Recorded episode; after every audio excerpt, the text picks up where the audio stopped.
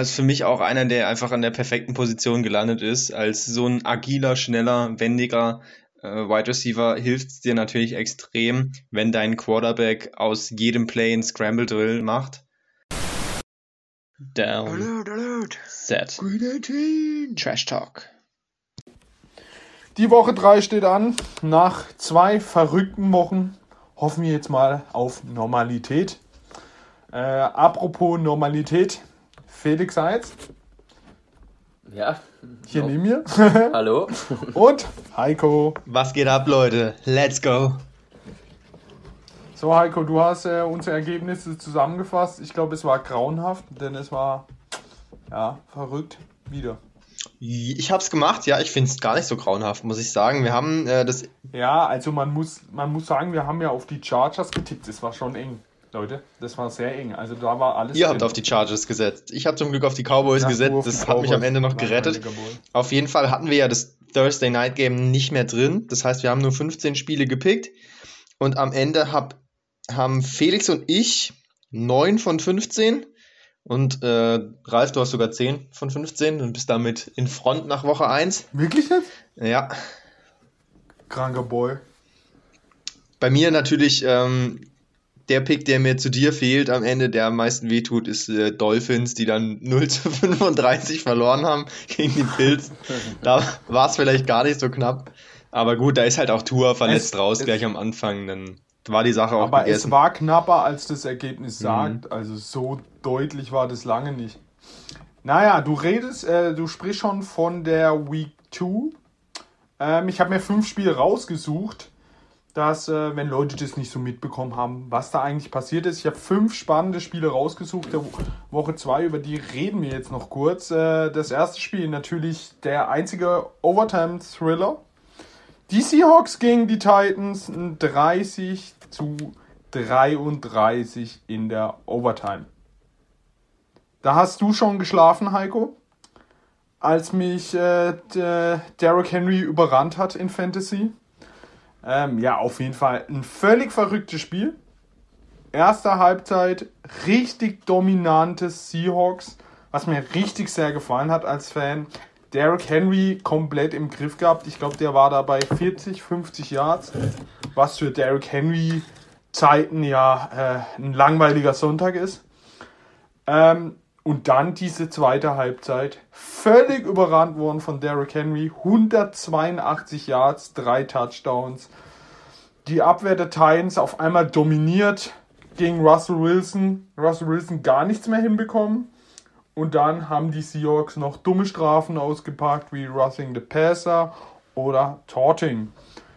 Ah, war ein schöner Sonntag dann für mich. Nachts konnte ich nicht schlafen. Es war Hölle. Depressiv geworden.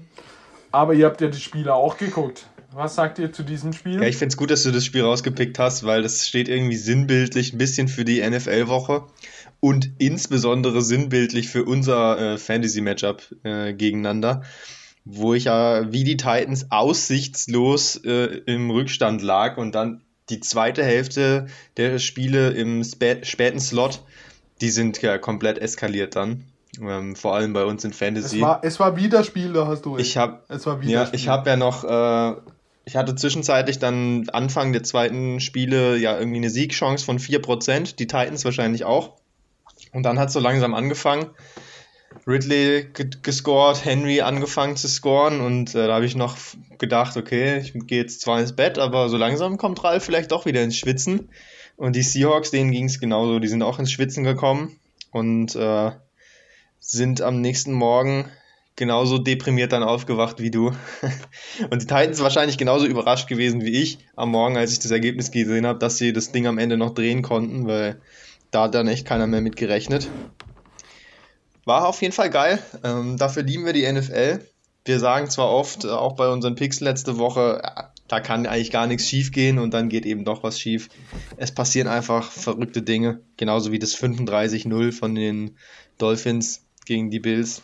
Hat auch keiner kommen sehen. Oder was wir auch zum Beispiel ja alle falsch getippt haben, wo wir vielleicht noch reden drüber. Die Saints. Alle haben gedacht, nach Woche 1, die Saints du sind Spoiler gut. Spoiler schon wieder zu viel. Und dann ist was Verrücktes passiert. Können wir gleich noch drüber reden. Felix sagt erstmal noch was zu den Seahawks. Ja, ich würde gerne mal aus Seahawks-Fansicht von Ralf wissen, wie er gewisse Coaching-Entscheidungen Oh, wieder ja. mal beurteilt. Also ich weiß nicht, wie oft haben die Seahawks eigentlich auch schon wieder in der Hälfte der Titans äh, vierte Ja. Versuche mit ganz wenig Yards nicht ausgespielt, alles weggepantet, nicht oder keine Kicks versucht. Das Problem bei den Seahawks ist, sie haben einer der besten Panther, Dixon. Aber, Alter, das absolut Schlimmste für mich war die Overtime. Die Seahawks, vierter Versuch, sie haben sie schon. Dann kommt Jamal Adams völlig übermotiviert und macht den Roughing the Passer. Dann haben die Titans natürlich wieder volle vier Versuche schaffen es wieder nicht. Sie panten, sie Seahawks am Ball und schon alle Experten, ja, jetzt kommt Russell Wilson, der wird es nicht mehr herausgeben. Russell Wilson, sie werfen dreimal 30 Yards auf, äh, auf ihre Wide Receiver, ohne den Ball zu fangen und panten nach Vierter und Zehn. Also, was ist das denn? Bring doch einen Run, bring einen kurzer Pass, aber ich werf doch nicht in der Overtime dreimal lang. Ja, und eben besonders, aber im der regulären Spielzeit waren sie ja oft in der Hälfte der Titans, Ja. hatten Vierter und Zwei und sie nichts scheißen getraut mit einem rein. Russell Wilson da mal für zu gehen. Sehr konservatives Playcalling. Kleines, kleines Beispiel greife ich jetzt vor. Lamar Jackson. Ja. Beim vierten Versuch die Eier in die Hand genommen und das Spiel beendet. Und äh, mir gefällt das Offensiv-Coaching. Erste Halbzeit fand ich überragend. Zweite Halbzeit war es einfach schlecht. Sie konnten auch gar nichts mehr machen. Defensiv auch völlig unterirdisch. Dann sich auf einmal mit diesem Tight End angelegt, äh, der Titans, den ich nicht mal kannte. Da sich nur noch gebieft und nur noch Strafen kassiert, die einfach nur dumm und unnötig waren. Ich habe es gemerkt, ich habe auch sofort gesagt, die Seahawks verlieren das Spiel, ich verliere mein Spiel und ich gehe jetzt schlafen. Das war traurig. Kann man vielleicht zusammenfassen, unnötige Niederlage einfach für Seattle. Absolut unnötig. Es ist, ein, es ist eine richtige Seahawks-Niederlage gewesen. Schlecht gecoacht, schlecht Dinge ausgespielt und dann noch schlecht verloren. Und dann, wir haben es letztes Mal schon gehabt, entscheidendes Field Goal. Ich würde immer eisen. Immer. Immer. Er kickt natürlich perfekt rein. Ich warte nur, bis das Timeout kommt. Seahawks machen nicht, verlieren es. Also ich würde immer eisen. Besonders aus langen Situationen, ich weiß es nicht, aber aus kurzen 30, 35 Yards würde ich immer eisen. Kurz erklären, was Eisen ist. Äh, letztes Field paar Sekunden noch zum Sieg. Kurz Time Timeout nehmen, dass der Kicker ihn doch noch kickt. Und wenn er trifft, zählt er nicht. Wenn er verschießt, zählt er auch nicht. Und dann hat er noch mal einen zweiten Versuch. Aber so oft wurde dann der Kicker so durcheinander gebracht, dass er ihn weggebolzt hat.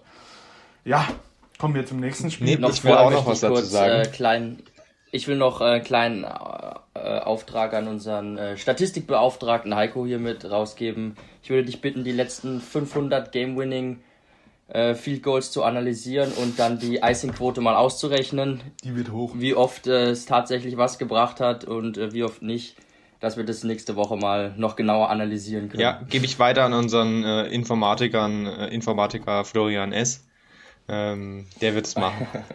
Aber ich will noch kurz ergänzen, und zwar, was mich dann Anfang der Woche irritiert hat, als ich es gelesen habe, war ähm, die, der Kommentar von Pete Carroll nach dem Spiel. Äh, da hat er gemeint, ähm, Russell Wilson ja insgesamt gut, er ist insgesamt zufrieden mit ihm, aber da in der Overtime, ähm, da hätte er sich mehr von ihm erwartet. Also er hätte sich gewünscht, äh, Russell hätte mehr für sie tun können in der Overtime und da ein paar Completions mehr machen, um zumindest die Field Position zu verbessern. Eher ungewöhnlich, muss ich sagen, sowas zu hören. Und vor allem, während man eigentlich selber irgendwie fragwürdige Entscheidungen getroffen hat, dann den Quarterback da ein bisschen vor den, vor den Bus zu werfen. Da habe ich schon gedacht, hm, was? Hm? Hat er das wirklich gesagt? Was meinst du, Ralf? Ja, also ich sage die Overtime waren drei Spielzüge, dreimal lang und das, wenn da einer frei gewesen wäre, okay, aber die waren alle zu. Da spiele ich doch mal einen Run oder einen Kurzpass. Also ich finde das alles so. Ah, ich find's Aber wenn, wenn der Trainer das sagt, dann hat er ja wahrscheinlich zumindest äh, die Optionen kurz gehabt. Und Russell hat sich dann wohl entschieden, einfach halt den langen zu suchen. Ja, aber ganz ehrlich, bockt mich nicht. Ich finde es einfach komisch von Carroll. Ich fand auch die ganze Offseason mit Russell Wilson komisch. Ich weiß nicht, was das soll, warum sie ihren besten Spieler hier, Felix, wäre froh, wenn er Russell Wilson hätte und die Seahawks, ich weiß nicht, was das soll. Ich will dazu jetzt auch nichts mehr sagen. Wir wechseln jetzt lieber das Thema, weil sonst sitzen wir morgen früh noch da. Ähm, ein anderes Spiel, was uns, glaube alle mega überrascht hat. Die Raiders sind gerade 2 und 0 und haben ganz schöne Leute weggeräumt. Äh, die Steelers gegen die Raiders 17 zu 26. Äh, ja, die Raiders räumen überraschend deutlich die Steelers weg. Also es war wirklich deutlich. Äh, das Steelers Laufspiel absolut katastrophal. Offensive allgemein Big Ben gar nicht gut. Passing-Offensive der Raiders, Derek Carr führt jetzt die Passyards an. Spielen richtig gut, richtig überraschend gut. Äh, auch mit ziemlich viel Glück die Raiders. Derek Carr zweimal gefumbled, beide mal geholt. Sehr glücklich. Und TJ Watt musste leider verletzt raus. Ich glaube, das war dann der Neckbreaker der Steelers. Felix, wie hast du das Spiel gesehen? Ja, ich war dann schon ein bisschen überrascht, dass die Steelers so wenig offensiv auf die Kette bekommen haben. Sie scheinen wohl doch äh, wieder große Offensivprobleme zu haben, die sich wieder festigen. Sie können, wie du es gesagt hast, den Ball überhaupt nicht laufen. Najee Harris hat überhaupt gar keine äh, Running Lanes, also da ist nichts freigeblockt, er wird sofort getackelt. Und äh, ja, Big Ben, das sieht einfach nicht so rund aus, hat sich dann auch noch äh, auch leicht verletzt im Spiel an der Brust, ist auch ein bisschen angeschlagen.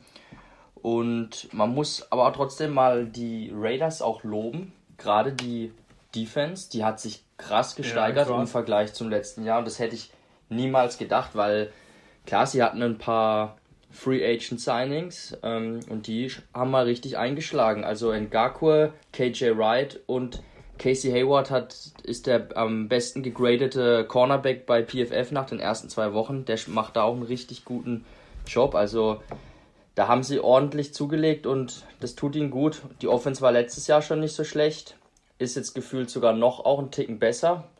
Derek Carr spielt souverän findet immer wieder Darren Waller und hat dann immer diese tiefen Shots drin, auch auf ähm, ihren Speedster. Ruggs und Edwards. Henry Ruggs und Edwards. Das Einzige, was ich noch bemängeln würde bei den Raiders, ist auch, dass sie halt gar kein Laufspiel mhm. haben. Also Kenyon Drake, der da in Abwesenheit von Josh Jacobs am Laufen war, war katastrophal. Aber die Raiders sind legit dieses Jahr. Ich glaube, die sind nicht so schlecht. Es ist ein spannendes Team, finde ich. Ich freue mich auch auf die nächsten Spiele der Raiders. Und wenn man Gruden sieht, hat man immer Spaß. Ja, Gruden immer. ist einfach. ja, Heiko, du?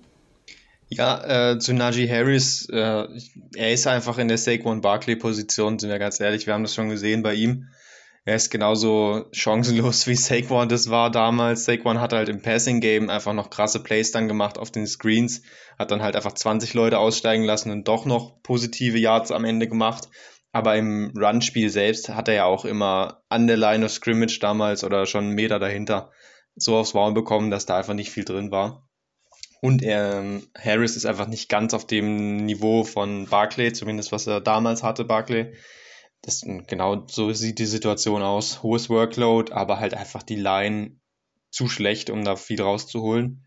Zu den Raiders, die sind echt echt ordentlich. Und das Überraschende für mich eigentlich daran ist ja die O-Line. Wir hatten ja kritisiert, dass sie da die ganze gut funktionierende O-Line auch nicht ausgetauscht haben, ohne Grund. Aber zumindest im Passspiel reicht sie ja bisher vollkommen aus, um immer gut Punkte aufs Board zu bringen. Und da hat Gruden dann halt im Coaching wohl doch wieder irgendwie was gut gemacht. Sind mal gespannt, wie es weitergeht. Ja, kommen wir zum nächsten Spiel. Du hast es schon angesagt, Heiko. Eine völlige Überraschung. Die Panthers äh, bezwingen die Saints 26 zu 7. Jetzt ist die Frage, waren die Saints einfach nur schlecht? Waren die Packers schlecht? Oder waren die Panthers einfach gut und sind gut?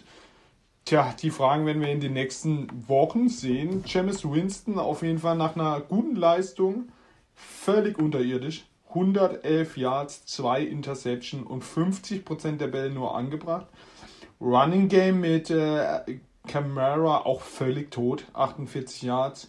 Sam Darnold, über den wir viel in der Offseason gesprochen haben, eine richtig gute Partie, 305 Yards, zwei Touchdowns, eine Interception und sie haben eben Christian McCaffrey, der schon wieder 137 äh, Scrimmage Yards plus ein Touchdown rausläuft und rausfängt. Also ja, die Panthers dominieren überraschend die Saints.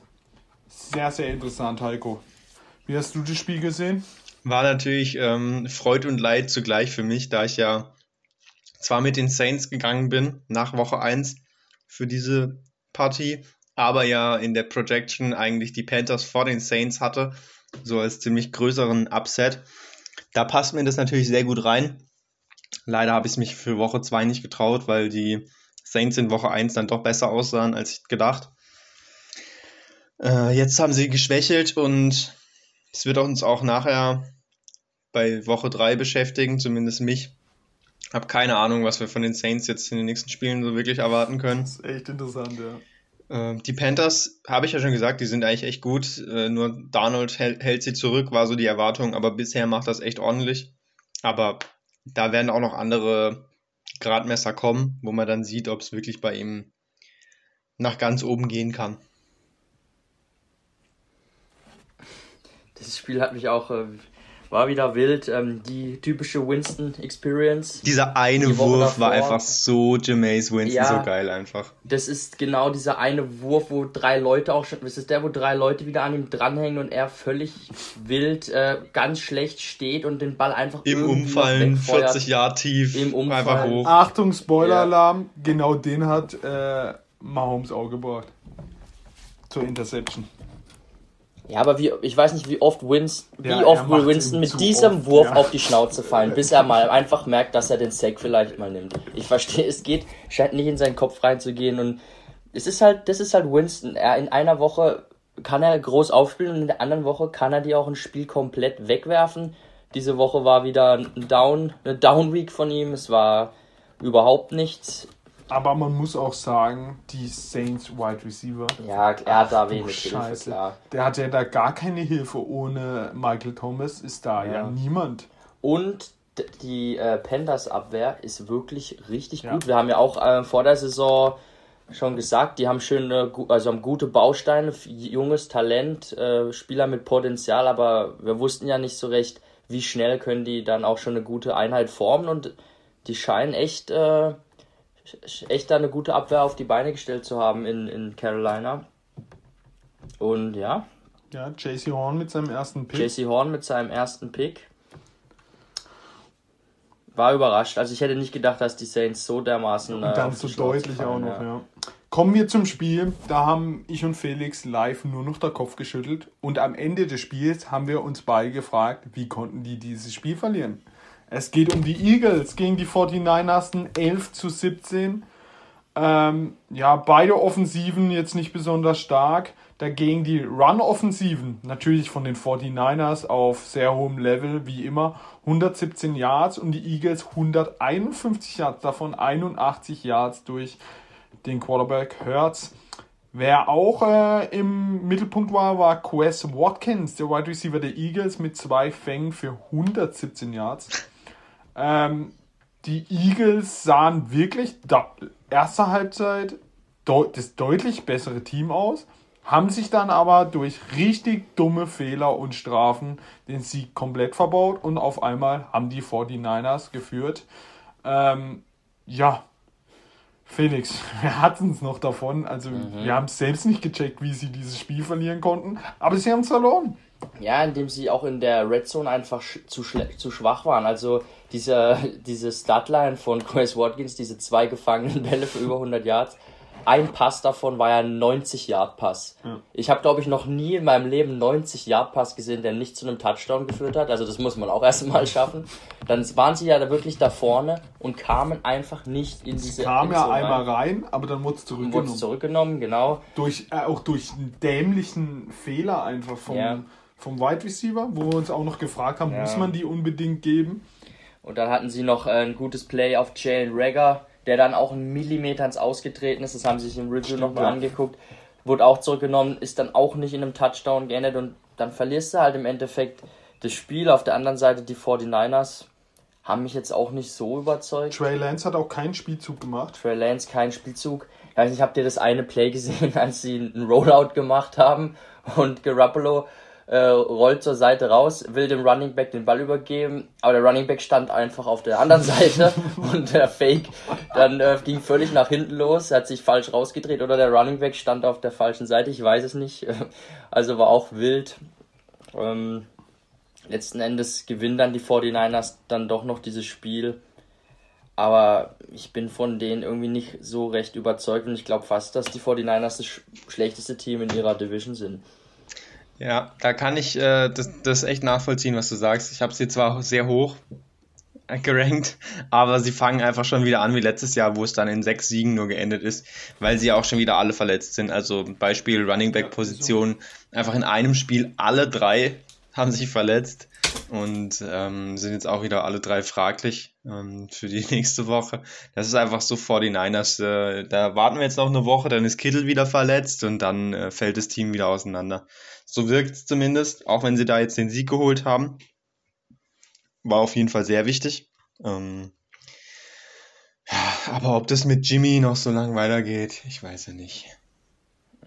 Haben sie jetzt nicht noch äh, Duke Johnson verpflichtet ja, als ja, Running Back? Ja. sie haben und noch einen. Aber na, naja. Seid ihr durch mit den 49ers? Ja. Absolut. Sehr gut. Komm, kommen wir zu einem ab, uh, unglaublichen Spiel. Also äh, die Cardinals gegen die Vikings ein 34 zu 33. Ähm, ja, die Cardinals gewinnen ein Thriller und die Vikings verschießen in der letzten Sekunde ein Field Goal zum Sieg. Ja, traurig. Beide Quarterbacks mit relativ guten Zahlen. Kirk Cousins 242 Yards, drei Touchdowns, auch wenn wir ihn immer kritisieren, er war mal wieder gut. Äh, Kyler Murray 400 Yards, drei Touchdowns, zwei Interception und einer ist er selbst gerannt. Äh, Run, äh, die, das Run-Game war bei den Vikings bei 177 Yards. Äh, also Spieler, wo deutlich sein Breakout gezeigt hat, war Rondell Moore. Sieben Catches, 114 Yards und Touchdown. Und wir haben ja noch gesagt, die Vikings werden Probleme bekommen mit ihrer O-Line durch gegen Chandler Jones, äh, JJ Watt, aber ja, Chandler Jones mit drei Quarterback-Hits und sonst nichts, kein Tackling, kein Sack, gar nichts. Der ist komplett abgetaucht nach seinem krassen Spiel in Week 1 und die Cardinals allgemein nur mit einem Sack. Also auch ganz komisch, haben die Titans ja völlig zerlegt und gegen die Vikings hat die Defense auf einmal gar nichts mehr hinbekommen. Und die Vikings Defense hat uns gezeigt, was sie auch in Week 1 gezeigt haben, dass sie einfach nicht gut sind. Ja, Felix. Lustiges Spiel gewesen. Ge geiles Spiel gewesen. Ähm, freue mich natürlich, dass die Vikings verloren haben, weil als Bears-Fan bin ich natürlich, freue ich mich immer, wenn Teams aus der eigenen Division verlieren und dann auch wieder so dramatisch mit dem Game-Winning Field Goal. Ja, das, das Problem, glaube ich, der Vikings ist, du hast gerade angesprochen, dass die Defense ähm, deutlich schwächer ist als erwartet. Also ich hatte ja eigentlich auch mal gesagt vor der Saison, dass ich erwarte, dass die Abwehr wieder ein bisschen zu alter Stärke zurückfindet. Dem ist aber irgendwie gar nicht so. Ähm, lassen sehr viele Punkte zu. Cousins, wir kritisieren ihn oft, aber er spielt gut. Also an ihm liegt es eigentlich nicht, muss man sagen. Und auf der anderen Seite, die Cardinals haben eine richtig geile Offense. Also die machen, die guckt man auch gerne an. Murray der scrambled da immer wild von wie links nach Madden rechts, spielt. wie wenn man Madden spielt. Einfach rechts rausrennen und, und irgendwo hinwerfen. Und dann haut Murray irgendeine Piff raus auf äh, DeAndre Hopkins, dann rennt da noch AJ Green rum und äh, Rondell Moore, den ich ja sehr mag, freue mich persönlich sehr für ihn, dass er gleich in seinen ersten Spielen so viel zeigen kann. Auch ein richtig geiler Spieler und dann zaubern sie halt Punkte aufs Board und gewinnen das Spiel aber am Ende dann doch etwas glücklich, weil eigentlich hätten die Vikings das Spiel gewinnen müssen, wenn der Kicker diesen Kick macht. Und der war jetzt nicht so schwer. Also der war, wie viele Yards waren das? Im 40er-Bereich. 40 und er wurde nicht geeist. Er wurde nicht geeist. Ja, also aber das also kennen die Vikings ja. Unglücklich. Kennen die Vikings ja. natürlich.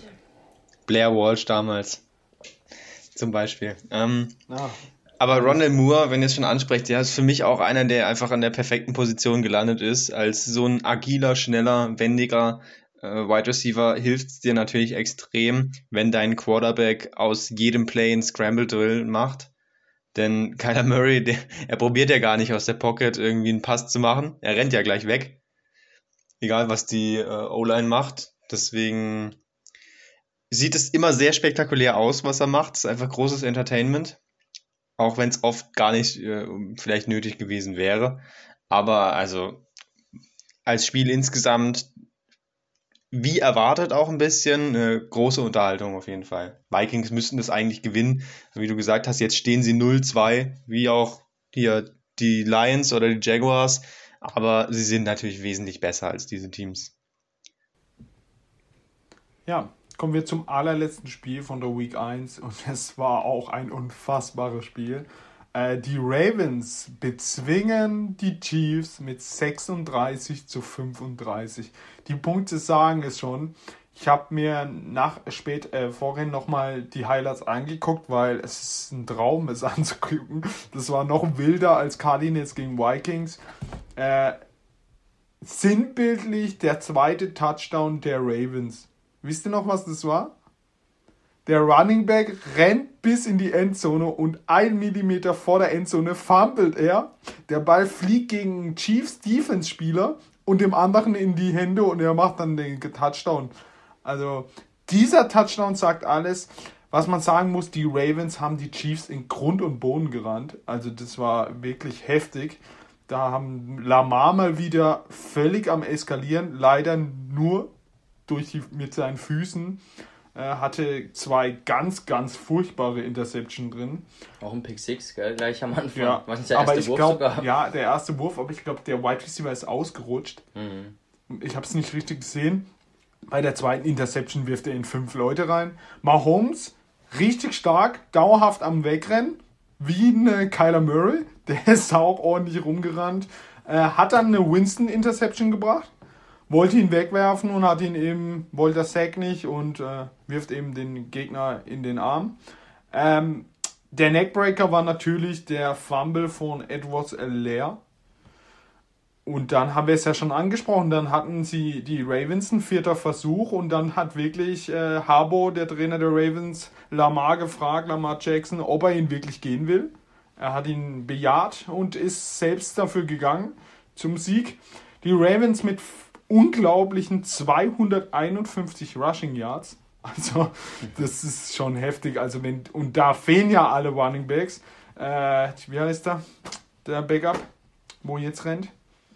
Tyson Williams. Der gefällt mir richtig gut. Ja, also, der, der ist als, als undrafted Free mhm. Agent, äh, Free Agent äh, Rookie, sieht richtig gut aus. Äh, Mahomes mit 343 Yards, drei Touchdowns und die eine Interception. Und äh, ein Spieler noch vorzuheben, Hollywood Brown mit 113 Yards, ein Touchdown. Auf der anderen Seite Hill mit drei Catches für 14 Yards. Und in meinen Augen haben sie auch dort das Spiel gewonnen. Dass sie Hill einfach, Hill war furchtbar schlecht, den haben sie ja gar nicht ins Spiel bekommen.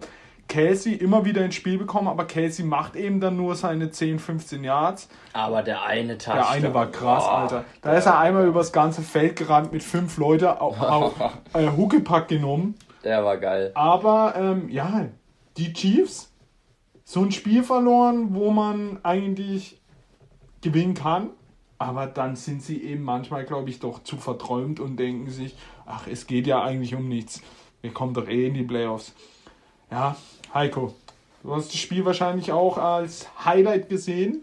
Das war schon krass. Ja, ich habe mir das Spiel als Highlight angeguckt und habe mich eigentlich geärgert, dass Mahomes so viele Punkte macht für dich und habe dann gedacht, okay, ja, dann habe ich verloren, weil ich wusste die Ergebnisse noch nicht von den späten Spielen, dass da noch so viel passiert ist und dachte, ja, okay, scheiße. Und äh, Spiel an sich war natürlich ja, geil.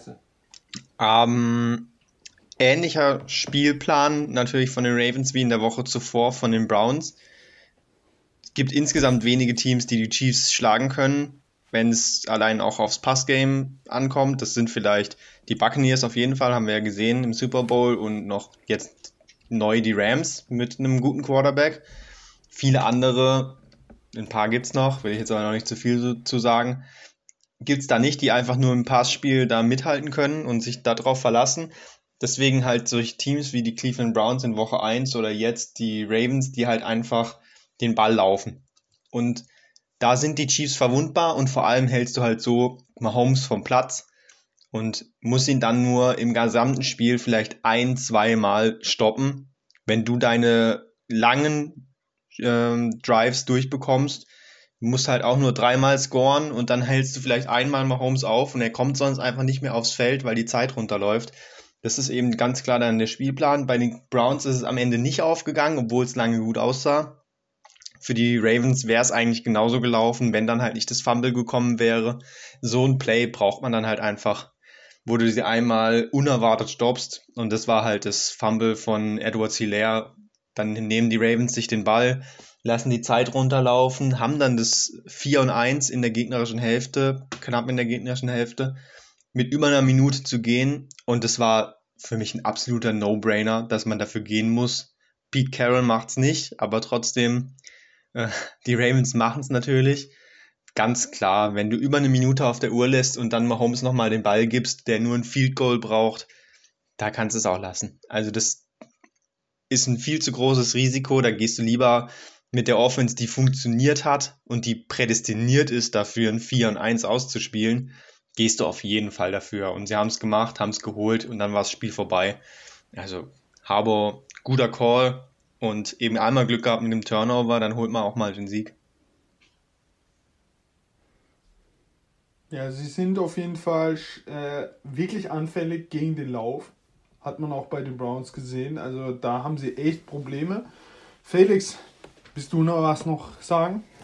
Ja, ihr habt ja schon alles gesagt. Ich finde es halt prinzipiell einfach. Ich fand das Spiel so geil, weil es ist einfach diese zwei Offensivphilosophien gegeneinander. Auf der einen Seite die Chiefs mit dieser High-Power Passing Offense und auf der anderen Seite die Ravens mit diesem kranken Running Game. Ich, gefällt mir auch einfach Lamar. Natürlich ist er als Passer nicht, nicht so gut, aber wie, wie sie ihn als Läufer einsetzen, das ist, finde ich so geil. Und ich liebe ihn. Er ist so shifty. Das ist wild, wie, wie krass er läuft. Er hat ja auch über 100 Yards wieder erlaufen und ähm, ist gerade Dritter in Rushing in der NFL, unter anderem vor Nick Chubb, unter anderem vor Delvin Cook. Also ist einfach richtig krass. Das Spiel war wirklich sehr unterhaltsam und die Ravens hatten dann, kann man vielleicht auch äh, noch resümieren, einfach das Quäntchen Glück, was man dann braucht, um die Chiefs zu schlagen, weil normalerweise, wenn Eler Edwards Eler den Ball dann nicht noch so blöd fummelt, gewinnen sie auch dieses Spiel wieder die Chiefs. Aber ähm, das Glück war auf der Seite der Ravens und was man vielleicht noch sagen kann, ist, dass das Fumble von einem Rookie ausgelöst wurde. Jason Owe, ja. einer unserer Lieblings-Pass-Rusher ähm, vom diesjährigen Draft. Also eine gute Partie. Ja, man sieht schon, ähm, oder Odafe Owe, wie er ja jetzt heißt. Sorry. Einfach schön zu sehen, ähm, dass die Rookies, die man schon ein bisschen auch aus dem College verfolgt hat, ähm, Plays machen in der NFL. Ja. Äh, kommen wir zu der Preview die Woche 3 steht an und heute Nacht kommt das erste Game um 2 Uhr etwa. Ähm, die Texans, die 1 und äh, die, die 1, und 1, stehen, weil sie die Jaguars geschlagen haben, gegen die Panthers. Äh, Schlüsselspieler bei den Texans natürlich Quarterback Mills. Troy Taylor ist verletzt, out für das Game. Äh, Watson spielt einfach nicht das, die Geschichte kennen wir ja, gegen die ja, Panthers-Abwehr, die richtig stark aussieht. Und ähm, ja, die Texans müssen mit Quarterback Mills dran. Der Rookie darf seine erste, sein erster Start machen. Und äh, ich sehe das schwarz. ähm, ja, die Panthers-Offensive ja, werden die Texans verhauen mit der Defense zusammen. Das passt einfach. CMC wär, wird wieder seine mindestens 150 Yards auspacken. Und ähm, ja, für mich ein deutlicher Sieg der Panthers. Da brauchen wir nicht lang rumreden. Verletzungen, ich habe gerade schon angesprochen. Troy Taylor, Wide Receiver Amendola. Äh, Cornerback Terrence Mitchell, Linebacker Pierre Lewis, Defense Tackle Vincent Taylor. Auf der anderen Seite fehlt bei den Panthers äh, Defense End Cross Matos und Guard Elfline. Ja, da können wir gleich weiterreden. Felix, ja, dem ist nicht äh, da unbedingt viel hinzuzufügen. Ich, ich sehe es genauso wie du, gerade weil Tyrod Taylor, Taylor ausfällt. Tut mir persönlich leid für ihn, dass er jetzt schon wieder raus ist so früh, weil. Er war gut. Er war gut. Also ich bin auch echt sehr positiv überrascht von den Texans, die sich keineswegs aufgeben dieses Jahr, die wir ja schon absolut in Grund und Boden äh, gesprochen hatten, dass da gar nichts geht bei denen. Aber die kämpfen in jedem Spiel und ich finde, das, was sie mit dem Mat Spielermaterial und ihren Möglichkeiten machen, ist auch wirklich gut. Aber jetzt kommt da Davis Mills, ich glaube, das ist der Viertrunden- oder Drittrunden-Pick dieses Jahr, äh, der Rookie von Stanford.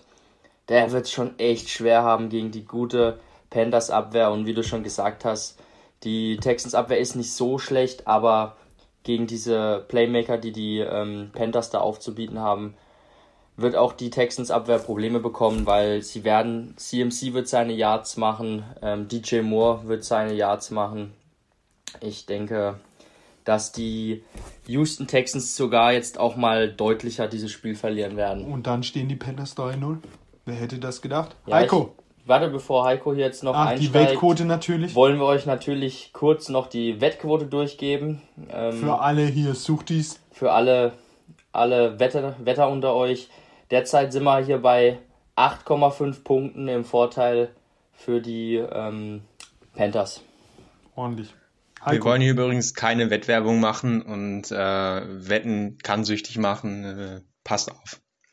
Aber abgesehen davon, äh, ja, wenn wir über das Spiel jetzt hier schon fünf Minuten reden, dann wird die Folge wahrscheinlich acht Stunden lang. Deswegen sage ich dazu nichts mehr, außer Tyrell Taylor war gut. Ohne ihn wird's nix. Panthers stehen 3-0. Geile Sache. So, kommen wir zu den Sonntag-Spielen. Die Titans, die 1 und 1 stehen, gegen die Colts, die 0 und 2 stehen. Schlüsselspieler für mich, wie jedes Spiel bei den Titans. Derrick Henry, man hat es gegen die Seahawks gesehen. Wenn man ihn im Griff hat, sehen die Titans nicht gut aus. Wenn man ihn nicht im Griff hat, sehen die Titans aus wie ein äh, Super Bowl Contender. Ähm, auf der anderen Seite ist fraglich, wer bei den, Quad wer bei den Colts Quarterback spielt. Es ist entweder Carson Wentz oder ähm, Jacob Eason. Carson Wentz ist verletzt, er hat auch dies, heute nicht trainiert.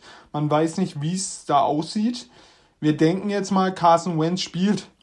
Ähm, trotzdem für mich die Titans der klare Favorit. Die Colts müssen Derrick Henry erstmal stoppen. Das werden sie nicht tun. Und äh, die Colts wahrscheinlich mit ihrem Backup oder auch nicht mit Carson Wentz. Ich sehe da einfach schwarz. Die Colts sind schon, schon, schon jetzt ein Riesenproblem. Ich finde sie einfach nicht gut und äh, darum gehe ich auch mit einem klaren Titans-Sieg. Und Heiko, freu dich, kriegst mal wieder hier 25 Punkte von Derrick Henry reingeschenkt. Yes, die drei sollte aber schon vorne stehen. Ähm, aber zu deiner Ansage, äh, Carson Wentz an beiden Füßen hat er sich äh, ähm, den Knöchel verstaucht. Ich weiß nicht, ob er spielt und wenn, wie viel Sinn okay, das Sinn macht. Spielt Jacob und die Sache ist aber, Jacob Eason ist auch nicht so eine sichere Sache, denn im Training haben, hat Brad Hundley, der eigentlich nur auf dem Practice Squad yes, ist, sogar mehr Raps bekommen diese Woche bisher als Jacob Eason. Kann sein, dass sie Eason nur schonen, aber Insider meinen wohl, dass es möglich ist, wenn Wenz ausfällt, dass beide Quarterbacks Plays bekommen, dass sie quasi so ein bisschen abwechseln. Handley ist natürlich ein beweglicherer Quarterback, fände ich sehr interessant, wenn sie das machen. Ändert aber nichts daran, dass ich hier klar mit den Titans gehe.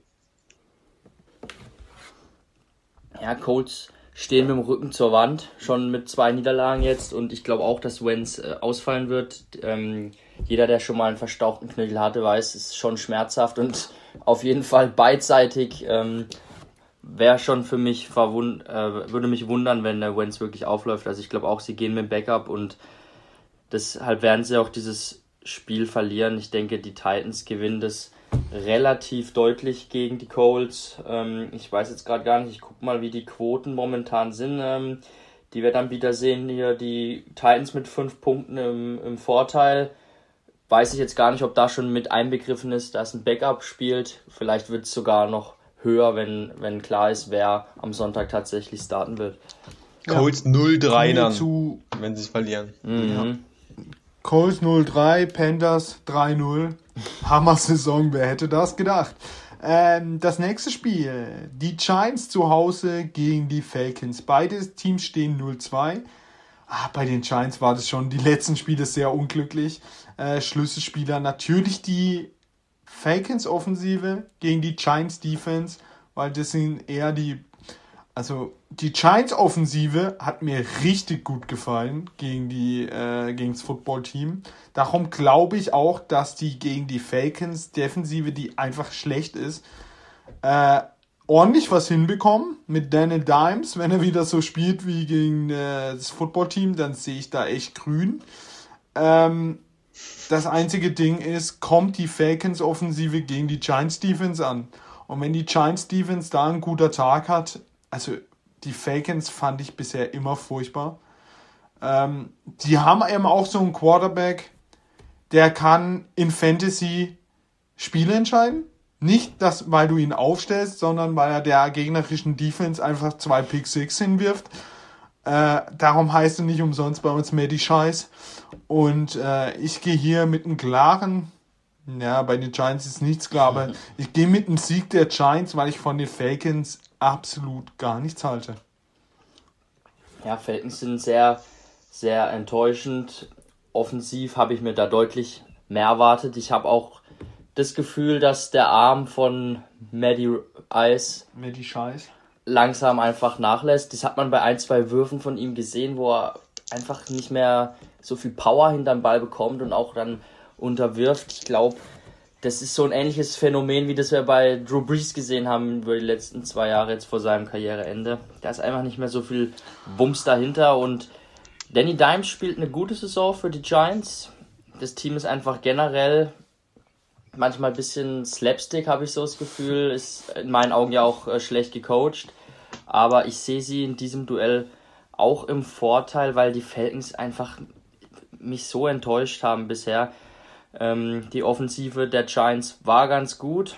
Ich glaube auch, dass Barclay dieses, diese Woche ein bisschen mehr ähm, ins Rollen kommt, weil die Falcons jetzt nicht so eine ich glaub, krasse das Laufverteidigung haben. Das erste gute Spiel von ihm. Ja. Weil die Falcons, also wenn er da jetzt nichts zeigt, dann muss man sich wirklich Gedanken machen über seine Fitness. Und die Giants müssen ja eigentlich nur Bradbury, am besten Cornerback, auf Ridley stellen und dann wird es eigentlich auch schon schwierig für die Falcons werden. Ich denke trotzdem, dass sie ein paar Punkte machen werden, weil auch die Giants Abwehr habe ich mir eigentlich ein bisschen mehr erwartet. Sind jetzt bisher noch nicht so gut in der Saison, aber alles in allem, glaube ich, wird es der erste Sieg der Saison für die Giants. Und die ähm, Falcons stehen 0-3. Die Falcons stehen dann 0-3 vermutlich. Und auch die Wettanbieter sehen die Giants leicht im Vorteil mit ähm, drei Punkten. Spielen auch zu Hause. Ja, das dritte Spiel, was wir analysieren und äh, zum dritten Mal sind wir uns da komplett einig. Ich glaube, das wird diese Woche tatsächlich noch oft passieren, dass wir uns einig sind. Ich hoffe, wir haben wenigstens ein paar Spiele anders, aber ich denke, einige sind relativ klar mit den Favoriten. Aber es gibt auch richtig Es gibt enge. ein paar Knaller. Äh, da müssen wir dann halt gucken, dass wir nicht da auch das gleiche ansagen, hoffentlich. Aber hätte gesagt, die Giants sind einfach einen Ticken besser zurzeit als die Falcons. Klar, die Falcons jetzt gegen die Buccaneers, das ist nicht ihr ihr Metier, wo sie eine Chance haben. Zwischendrin waren sie mal knapp dran und haben die Bugs wieder einen Gang aufgedreht und dann gab es halt über 40 Punkte. Ist halt scheiße. Ähm, Giants werden das Spiel gewinnen. Falcons schon wieder ganz schlecht mit 0-3. Äh, ich würde sagen, das ist wie die Tomaten bei mir in der, in der Soße passiert. So, kommen wir zum nächsten Spiel. Die äh, Chiefs gegen die Chargers ein Division-Duell und ein sehr interessantes Duell. Äh, ich habe wieder nur ein Schlüsselspiel, Spieler, eine Schlüsselpositionen, äh, die Chargers Defense. Pat Mahomes wird nach der Niederlage gegen die Ravens wahrscheinlich ordentlich Wut im Bauch haben. Ich glaube, er verliert nicht oft und er verliert auch nicht gerne. Ähm, trotzdem spielt er gegen eine echt gute Charger-Defense, die eigentlich nicht so viel los äh, zulassen. Sie haben richtig knapp gegen die Cowboys verloren und äh, 20 Punkte gegen Bres äh, und der, den ihre Offensive erstmal äh, zu vermeiden, ist äh, schon nicht schlecht. Ähm, ja, defensiv müssen sie genauso spielen, offensiv, offensiv müssen sie ihre Chance nutzen. Aber sie können sie eben auch nur wieder in einem Shootout bezwingen, in meinen Augen. Und ich weiß nicht, äh, ich sehe zwei, zwei Niederlagen hintereinander von Pat Mahomes, sehe ich einfach nicht. Und somit der Sieg der Chiefs. Heiko. Ja, auf dem Spiel da steht irgendwie drin äh, drauf Risiko, so als äh, Tipper hier. Da könnte man auch einfach mit dem Upset gehen für die Chargers. Chargers. Es reizt mich schon sehr. Aber ah, man traut sich doch nicht so ganz. Ich glaube, da kommt einfach dann doch jetzt äh, ein Spiel, wo ein Tyreek Hill 130 Yards und zwei Touchdowns macht und für die Chargers dann am Ende nicht reicht, weil ich sie nicht ganz so gut sehe wie die Ravens eigentlich äh, in so großen Spielen vor allem. Äh, Justin Herbert echt geil bisher, aber müssen wir schon mal noch sehen, ob er solche Spiele dann auch wuppen kann. Gerade auch mit ähm, den Waffen, die er hat, die ja gar nicht so schlecht sind, aber ja, ich glaube, es wird geil, High Scoring, aber die Chiefs werden sich dieses Mal durchsetzen. Aber es wäre schon geil, wenn sie mal zumindest hier 1 zu 2 starten würden. Ich würde es feiern. Ja, ich glaube auch, das Spiel wird ein Shootout. Also äh, aus Fantasy-Perspektive alle Spieler ja, ins Line-Up feuern, die da irgendwie beteiligt sind. Da wird es abgehen. Ich glaube aber auch, dass sich in diesem Shootout letzten Endes dann ähm, die Chiefs durchsetzen werden. Ähm, werden einfach die Punkte dann mehr erzielen als die Chargers, die für den, den Sieg reichen. Die Chargers, ihnen fehlt, finde ich, auch noch zu der letzte Kick an Explosivität offensiv. Ähm, da waren sie letztes Jahr zum Teil etwas stärker noch. Im letzten Spiel jetzt gegen die Cowboys habe ich äh, teilweise ein paar Szenen gesehen, wo sie auch Probleme hatten in der Red Zone. Hatten auch unfassbar viele Strafen. Ich glaube, das war über 100 Yards, die ähm, Herbert zurückgenommen bekommen hat. Durch Strafen. Das müssen sie auf jeden Fall abstellen, wenn sie irgendwie eine Chance haben wollen. Aber ich glaube auch, dass die Chiefs dieses Spiel für sich entscheiden werden. Ja, kommen wir zu, den, zu dem Derby schlechthin. Ich glaube, es gab nie so viele Boxereien wie in diesen Spielen. Die Steelers gegen die Bengals. Beide stehen sie 1 gegen 1 und 1. Beide sind sie in der gleichen Division. Ja, Schlüsselspiel für mich beide O-Lines. Welcher hält besser? Ähm, solche Spiele, also die Spiele Bengals Steelers kann man eigentlich nicht tippen, weil es ist immer verrückt, was da passiert. Äh, auf jeden Fall eine kranke Rivalität. Ähm, ich denke aber, dass die, wenn TJ Watt spielt, denn äh, Watt, Big Ben und Johnson haben nicht trainiert, sind angeschlagen. Ah, das sollte es schon für alle drei äh, schaffen. Äh, TJ Watt, glaube der wichtigste Punkt noch. Ähm, und ich glaube einfach, dass die Steelers Defense äh, Jagd den Joe spielt. Und äh, gerade TJ Watt wird da ein entscheidender Faktor sein oder Melvin Ingram gegen eine Bengals O-Line, die gegen die Bears auch wieder katastrophal aussah. Und ich habe auch schon zum Felix Wärmspiel gesagt, ja, Joe Burrow wird so ein Talent sein, was äh, im ersten Jahr den ersten Kreuzbandriss hat im zweiten, im dritten der zweite Kreuzbandriss hat und dann irgendwann die Karriere vorbei ist, wenn sie ihn nicht weiter, wenn sie ihn nicht irgendwann schützen. Für mich ein Sieg der Steelers, einfach weil die O-Line ah, so furchtbar ist. Felix. Ja, das Spiel ist ziemlich schwer zu tippen, weil, wie du gesagt hast, viele Schlüsselspieler noch fraglich sind für das Spiel. Ich weiß jetzt nicht, ob ich auf die Steelers tippen würde, wenn da jetzt ein Dwayne Haskins oder ein Mason Rudolph rumrennt, auch hinter einer ebenfalls grottigen Offensive Line.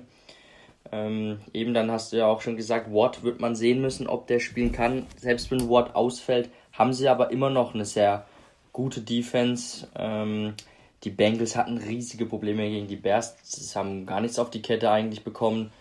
Äh, in der Garbage Time dann viele Punkte gemacht, dann nochmal das Spiel spannend gemacht, weil die Bears dann wiederum blöde Fehler gemacht haben. Aber eigentlich waren sie ja nie in dem Spiel drin, haben offensiv nichts hinbekommen, hatten überhaupt keine Idee, wie sie offensiv diese Abwehr bespielen wollen. Und die Steelers Abwehr ist jetzt keineswegs schlechter. Also ich glaube, da werden die Bengals auch diese Woche wieder Probleme haben.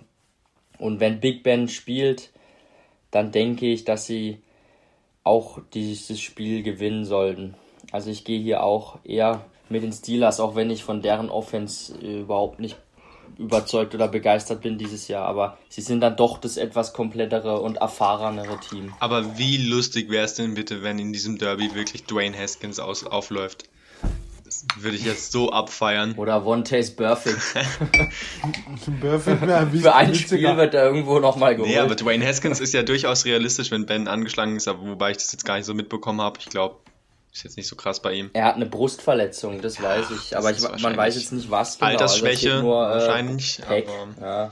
Ich denke, der spielt bei Watt oder so, ist es vielleicht eher kritisch. Muss man mal schauen. Wir gehen jetzt mal davon aus, dass sie nicht alle fehlen und dann gehe ich auch mit den Steelers aus zwei Gründen. Einmal Homefield Advantage, gerade in so einem Derby. Ähm, Glaube ich, da wird das Heinz Field brennen für die Steelers. Und äh, das wird die Bengals äh, nochmal verwirren. Und zweiter Punkt, die Bengals haben mich einfach letzte Woche krass enttäuscht. Ich hatte sehr viel Vertrauen in sie und war mir sicher, dass sie die Bears besiegen. Habe als einziger auf sie gesetzt und dann haben sie das Ding am Ende zwar knapp, aber sie haben es verloren. Und gegen, wenn man gegen Andy Dalton verliert, dann verliert man auch gegen die Steelers. Ja, kommen wir zu einem. Halt noch kurz die Quote, ja, die bevor Quote. wir zum nächsten Spiel gehen. Die Buchmacher sehen auch ein knappes Spiel, ähm, sehen nur drei Punkte zwischen beiden Teams hier in der Quote, aber die drei Punkte sind auch zugunsten der Steelers. Ja, kommen wir zu einem sehr interessanten Spiel. Die Cleveland Browns gegen die Chicago Bears. Ja, Schlüsselspiel für mich äh, die Bears Defense gegen den Run der Browns. Und es ist das erste Spiel von Justin Fields von Anfang an. Äh, Felix freut sich. Äh, für mich ein sehr, sehr interessantes und enges Spiel. Äh, Justin Fields zum ersten Mal auf dem Platz wird sehr interessant, ob sie noch mehr umstellen für ihn. Ähm, ja, was ich gerade schon gesagt habe, die Bears müssen den Run, sie müssen Chubb in den Griff bekommen. Wenn sie das nicht schaffen, werden sie ein Riesenproblem bekommen. Wenn sie aber ihn stoppen können, werden die Browns ein Riesenproblem bekommen. Ähm, ja, ich finde äh, ein gutes Spiel von Justin Fields, hoffe ich mir. Und dann äh, gehe ich mit den Underdog. Ich gehe mal wieder auf die Bears. äh, Verletzungen es. Natürlich Quarterback Andy Dalton. Aber auf der anderen Seite fehlt Wide Receiver Landry. Und Odell ist auch noch nicht so sicher. Also ja, vielleicht spielt Odell zum ersten Mal, aber nach so einer langen Zeit, ich weiß nicht, ob der so viel Spaß haben wird, wird gegen die Bears Defense. Ähm, ja, Felix, übernehmen für deinen Lieblingsverein. Ich gehe mal wieder mit den Bears.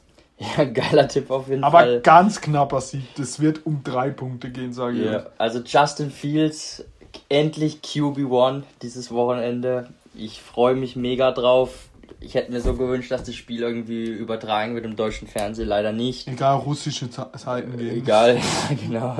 Also es würde das Spiel sehr gerne angucken. Ähm, ich bin gespannt, wie die Bears angehen. Ähm, ja, wie du schon gesagt hast, kommt drauf an, ob sie halt den Lauf stoppen. Das können die Bears eigentlich. Sie sind eine gute Run-Stopping-Abwehr gewesen über die letzten Jahre, haben das jetzt auch in den ersten zwei Spielen wieder ganz ordentlich gemacht und ähm, dann muss halt Baker in, ins, ins Passing Game ausweichen und wie du sagtest, die Waffen sind nicht da, Landry verletzt. Ähm, Odell soll anscheinend spielen, aber ich bin mir da auch noch nicht so sicher, ob das gleich in Woche 1 was wird, weil er hat anscheinend auch noch gar nicht richtig mit Kontakt trainiert, so wie ich gelesen habe. Nach dem ähm, Kreuzbandriss. Nach dem Kreuzbandriss. Das kennen wir ja. Ähm, wichtig ist halt auch Druck auf Baker Mayfield auszuüben. Das ähm, wird schwer. Die O-Line ist sehr, sehr gut von den Browns, aber da braucht man halt auch mal individuell ein starkes Spiel von einem Khalil Mack oder von einem Robert Quinn. Die müssen da über sich hinauswachsen einfach und dann hoffe ich einfach, dass Justin Fields Bock hat und ähm, ganz befreit da aufspielt. Ähm, hatte natürlich ein paar Rookie-Mistakes drin, als er letzte Woche gegen die Bengals gespielt hat, hat zum Beispiel eine grauenhafte Interception geworfen zu einem höchst ungünstigen Zeitpunkt. Ähm, aber ich denke, dass diese Fehler wird es als Rookie immer geben. Die, seine Statline sieht nicht gut aus gegen die Bengals, aber er hatte wirklich zwei, drei richtig starke Würfe drin, hatte äh, zwei gedroppte Touchdowns. Äh, Allen Robinson mit einer richtigen Dime in die Endzone getroffen. Er fängt den Ball einfach nicht, den fängt er normal in, in 10 von 10 Fällen. Keine Ahnung, was da los war. Und dann ist er natürlich als, als Läufer auch extrem stark, wieder viele First Downs auch selbst erlaufen. Er ist der X-Faktor in dem Spiel, Justin Fields. Und als Bears-Fan muss ich natürlich auch auf meine Bears tippen und, und hoffe einfach, dass sie hier den Upset-Sieg in ähm, Cleveland ähm, ja, dass sie es schaffen. Ich hab, hätte Bock, ich würde mich sehr freuen. Buchmacher sehen das Ganze ein bisschen anders. Sieben Punkte Unterschied sehen die, die Buchmacher hier. What? Sehen die Browns sogar deutlich im Vorteil. Da werde ja, mal drauf. Ich bin gespannt, ich habe Bock auf. So, Heiko, jetzt hau endlich deine Browns raus. Ja, ich sorge mal dafür, ähm, ich bin so nett, dass wir uns endlich mal uneinig sind im fünften Spiel, was wir hier tippen. Ich gehe natürlich mit den Browns. Browns feier sie. Mit Odell bin ich mir auch ja, absolut nicht sicher, ob das überhaupt das wird. Aber wenn beide fehlen, er und Landry, das wäre schon hart. Äh, Bears sind jetzt schon Gegner, die ihnen nicht so liegen, würde ich sagen. Aber ich glaube, dass die Defense dann schon Justin Fields in Fehler zwingen wird und das dann am Ende reicht. Kareem Hunt im Zweifel. Also ich gehe mit den Browns. So, ja, ein Spiel, was wir, glaube auch alle gleich tippen und auch schnell durch sind. Die Lions äh, zu Hause gegen die Ravens. Äh, ja, Schlüssel stellen natürlich Lamar Jackson gegen die Lions Defense, äh, wo ich sehr, sehr schwarz sehe. Äh, ja, die Lions, eine sehr schwache Lions Defense gegen ein Lamar und sein Running Back Core und die werden wieder ihre 250 Yards rausprügeln und die, äh, die Lions so in Grund und Boden rennen. Äh, ja, sehr deutlicher Sieg der Ravens. Ja, braucht man nichts zu sagen, habe ich schon eingetragen.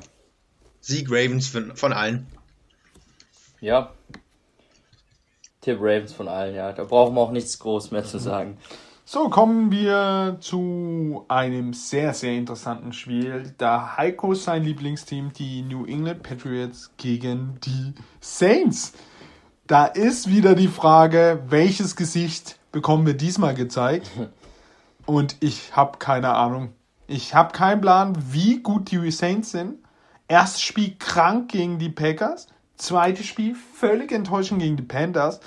Ähm, Schlüsselspieler für mich Winston. Was für ein Gesicht zeigt er diesmal?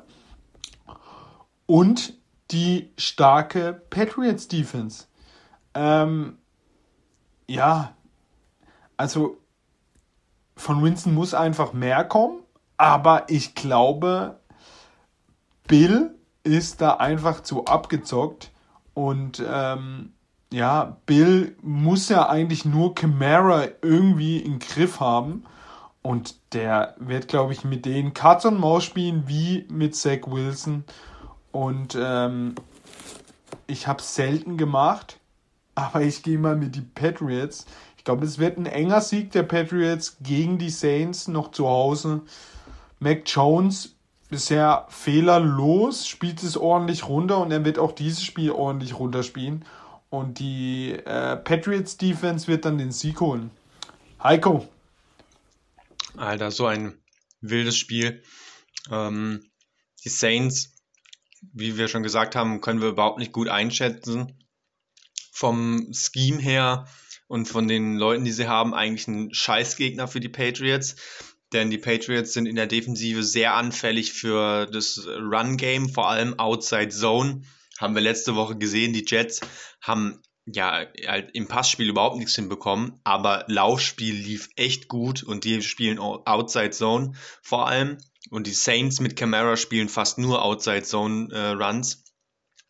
Das heißt, da bin ich sehr gespannt, wie die Patriots das verteidigt bekommen wenn sie das halbwegs verteidigt bekommen, habe ich auch keine Angst vor Winston. Ich glaube, dann wird Winston richtig reinscheißen. Wenn sie aber natürlich acht Mann nach vorne stellen in die Box und äh, nur den Run verteidigen, dann wird Jameis natürlich auch tief mal einen finden mit seinen Risikobällen, wenn dann welche freistehen eben. Deswegen in der Defense schon mal nicht so gut. Und dazu, die Patriots gerade mit Mac Jones jetzt setzen ja sehr viel auch aufs Laufspiel durch die Mitte und da sind die Saints halt auch ähm, explizit sehr gut dagegen, während sie im Pass, in der Passverteidigung eher Probleme haben. Das heißt, Mac Jones muss diese Woche einfach, was er auch schon selber gesagt hat, mehr sich trauen in die tiefen Pässe und die anbringen. Nur dann kann es was werden. Also Scheme deutet eigentlich darauf hin, dass es für die Saints passt, aber ich gehe trotzdem damit, Mac Jones wird diese Woche ein bisschen besser spielen als letzte Woche gegen die Jets, wo es halt trotzdem gereicht hat, weil die Jets scheiße waren. Und wird das Ding knapp gewinnen, aber ich sage, es wird nicht so viele Punkte geben in diesem Spiel. Ja, ich glaube auch, Sind wir einer Meinung, wird ja. ziemlich. Wird niemanden ziemlich aufstellen ugly. aus Fantasy-Sicht.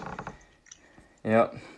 Du hast es gerade richtig gut schon beschrieben, Heiko, so die Matchups auf beiden Seiten. Ich sehe es eigentlich genau auch wie du. Die Saints können wieder mehr von Kamara. Also Camara würde ich doch aufstellen, natürlich, mit Outside Zone. Ja, natürlich. Aber sonst- Kamara. Und wo ich mir auch eben Vor vorab Gedanken gemacht hatte, die Patriots haben bisher den Ball richtig gut gelaufen. Mir gefällt besonders ähm, Harris, Damian Harris. Der hatte auch wieder einen richtig geilen Lauf. Aber auch die, die anderen, die sie haben mit Wyatt und äh, wer da noch alles so rumrennt, das hat. JJ Taylor. JJ, ja, aber der hat ja noch nicht so viel gezeigt. JJ Taylor hat jetzt Aber in Woche 2 in den ersten- gespielt, wo dann Stevenson ähm, nicht im Kader war, aktiv. Erste Woche war es andersrum, aber da hat Stevenson das eine Fumble gemacht, was ihn gekostet hat. Und schlimmer war noch, in der Pass Protection hat er, wurde er bös überrannt. Und deswegen ist er letzte Woche inaktiv gewesen. JJ Taylor fand ich letzte Woche eigentlich echt gut. Aber White ist die Granate. White wird noch viel machen dieses Jahr. Ja, aber auch eben auch Bauch Harris fand ich, finde ich nicht schlecht, gefällt mir eigentlich immer ganz gut, wenn ich ihn sehe. Aber die Saints sind einfach richtig krass gut im Laufstoppen und dann wird ähm, Mac Jones diese Woche einfach mehr zeigen müssen. Und ähm, ja, es könnte auch für ihn, denke ich, schwierig werden dann. Letzte Woche, die Saints hatten einige Verletzungen in der äh, Verteidigung, haben wir vorhin noch gar nicht berichtet. Es hat Davenport gefehlt, es hat Lattimore gefehlt und es hat Chauncey Gardner Johnson gefehlt. Das sind eigentlich drei äh, Cornerstones dieser Abwehr. Äh, könnte wohl sein, dass alle drei auch wieder zurückkommen diese Woche. Das wäre wichtig für die Saints. Ich habe ein bisschen Angst vor Jameis Winston wieder gegen Bill. Der wird sich da sicherlich was einfallen lassen. Er wird auch den ein oder anderen Fail bringen, da bin ich mir sicher. Aber ich tippe mal jetzt äh, gegen euch beide hier und äh, sage, die Saints gewinnen es knapp und erholen sich von diesem Schrecken gegen die Panthers diese Woche. Nice. Kommen wir zu den Jaguars, die 0 zu 2 stehen, gegen die Cardinals, die 2 zu 0 stehen. Ähm, das Schlüsselspiel, äh, ja, der Pass Rush der Cardinals, der gegen die Vikings auf einmal gar nicht mehr da war, der sollte schon wieder kommen. Ähm, in meinen Augen sahen die Cardinals auf einmal nicht mehr so dominant aus wie im ersten Spiel. Hat, hat man ja auch an den Punkten gesehen. Dagegen ste sehen aber die Jaguars katastrophal schlecht aus. Also, boah, Kyler Murray, der richtig, wir haben vorhin seine Spielweise erklärt, der wird auch gegen die Jaguars äh, ordentlich spielen und die Jaguars arg vermöbeln. Und äh, dann wird auch die Defense der Cardinals ihren äh, Beitrag dazu leisten. Verletzungen gibt's. Äh, ähm, Tackle der Jaguars, der Rookie Walker Little, ist auf der Corona-Liste gelandet mit einem positiven Test. Und ähm, ja, ich mache nicht lang rum. Ich gehe mit einem deutlichen Sieg der Cardinals. Überraschend. Ja, Felix. Ja, ich gehe auch hier mit einem deutlichen Sieg der Cardinals. Die werden offensiv die äh, den Jaguars richtig viele Punkte einschenken und die Jaguars selbst gefallen mir offensiv überhaupt nicht. Lawrence ist noch gar nicht auf einer Wellenlänge mit seinen Receivern. Das Laufspiel funktioniert überhaupt nicht. Dazu kommt noch, dass Lawrence oft äh, auch ziemlich ungenaue Bälle wirft. Er ist irgendwie noch nicht so richtig angekommen und das ist diese Woche kein schönes Matchup gegen diese starken Linebacker und Pass Rusher der Cardinals. Ich glaube, das wird ein ziemlich deutlicher Sieg für Arizona und ähm, die Buchmacher sehen hier auch einen deutlichen Sieg. Ähm, 7,5 Punkte im Vorteil für die Cardinals. Jo, also Cardinals gewinnt es natürlich. Ich will nur kurz zu Trevor Lawrence was sagen. Ich mag ihn eigentlich sehr. aber Stats sind bisher furchtbar. Er ist, glaube ich, äh, von den Stats, so Completions und äh, Touchdown-Interception-Ratio, äh, der, der schlechteste Quarterback in den letzten 12, 13 Jahren. Also First-Round-Quarterback, der am Anfang gestartet hat. Also das liegt natürlich immer auch am Team und an der Situation, aber ist alles andere als gut und ja, das ist jetzt eigentlich nicht so das klassische Cardinals-Spiel, wo sie am Ende irgendwas Verrücktes machen müssen, um es zu gewinnen. Das sollten sie eigentlich vorher schon gewinnen. Aber ich glaube, das müssen sie auch lernen, müssen sie auch hinbekommen. Also sie Cardinals. Ja, das nächste Spiel. Ähm, die Bills gegen das Footballteam aus Washington. Für mich äh, Schlüsselspieler Josh Allen gegen die Front Four von Washington. Äh, Bills mit einem 35 zu 0 gegen die Dolphins. Ja, ich habe gesagt, das Spiel sah schon enger aus als um 35 zu 0. Trotz allem ist die Bills Defense in diesem Jahr sehr dominant und stark. Was man vom Footballteam nicht sagen kann. Also die Front Four ist irgendwie noch nicht richtig in der Saison angekommen. Gegen die Giants sahen sie auch gar nicht gut aus. Kriegen keinen Druck auf den Quarterback so richtig, dominieren nicht, was sie eigentlich müssen mit diesen Namen, wo sie da stehen haben. Ähm, ja. Die Frage ist, ähm, wenn diese Front Four von Washington wieder nicht ins Spiel kommt, wenn sie nicht dominant werden, wenn sie nicht an den Quarterback rankommen, wird es, glaube ich, für die Bills ein sehr, sehr angenehmes Spiel. Und äh, die Bills werden das dann auch safe gewinnen. Bei Washington fehlt Quarterback Ryan Fitzpatrick. Da spielt Taylor Heineke nochmal. Und Wide Receiver Curtis Samuel ist verletzt out. Ich gehe auf jeden Fall, weil ich wieder nicht denke, dass sie so Josh Allen stoppen können, das ganze Spiel lang, gehe ich mit den Bills, weil sie einfach im Gesamtpaket das bessere Team sind. Heiko, was sagst ich, du? Ich äh, gehe auch mit den Bills, weil ich die Fantasy-Punkte brauche von Josh Allen. ich, äh, muss, ich muss dieses Vertrauen haben. Äh, deswegen, äh, ja, Washington eigentlich ja cool, aber ohne Ryan Fitzpatrick halt einfach nur noch die halbe Magie. Und deswegen, ja, ich glaube, die Bills werden sich durchsetzen. Heineke, da müsste er schon wieder was Verrücktes machen, so wie da, als er gegen die Pylone gesprungen ist mit dem Ball. Aber sehe ich jetzt nicht unbedingt kommen. Ja, ich sehe hier auch einen, Sieg der Bills. Offensiv sind sie noch nicht so stark wie letztes Jahr. Mm, Allen gefällt mir noch nicht so gut. Hat auch ein paar ungenaue Würfe drin. Das kannte man jetzt aus der letzten Saison eher weniger von ihm. Auch die O-Line ist nicht mehr so stark. Ähm, aber dafür finde ich, ist die Abwehr umso besser geworden. Haben richtig gute junge Pass-Rusher. AJ Epinesa war letzte Woche richtig gut. Ähm, und in der ersten Woche ihr Ed Oliver, den sie da haben noch, äh, auch ein relativ junger Spieler noch. Dann haben sie ja dieses Jahr Rousseau gedraftet, der auch gar nicht so schlecht spielt.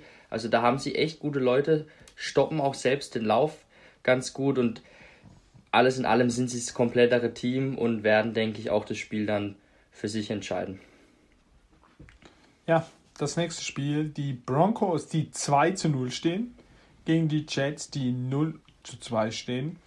Ähm, die Broncos stehen 2-0, hatten aber bisher nicht so die starken, starken Gegner, die Giants und die Jaguars. Aber man muss sagen, sie spielen einfach souverän das runter mit einer krassen Defense, mit einem Teddy B, der den Ball einfach schön verteilt. Es ist eben sein Spiel, der Ballmanager, äh, Game Manager, einfach ein Spiel darunter zu spielen. Zach Wilson wurde ordentlich verbrannt von den äh, von Bill und seiner Defense. Ich weiß gar nicht, wie viel Interception er dann hatte. Vier. Vier.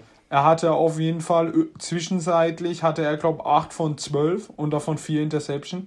Also das war schon wild.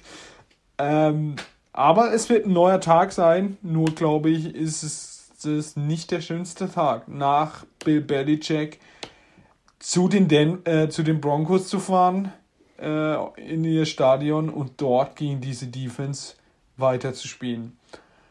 Auf jeden Fall werden's, wird wieder ein Spiel, wo äh, Zach Wilson lernen kann.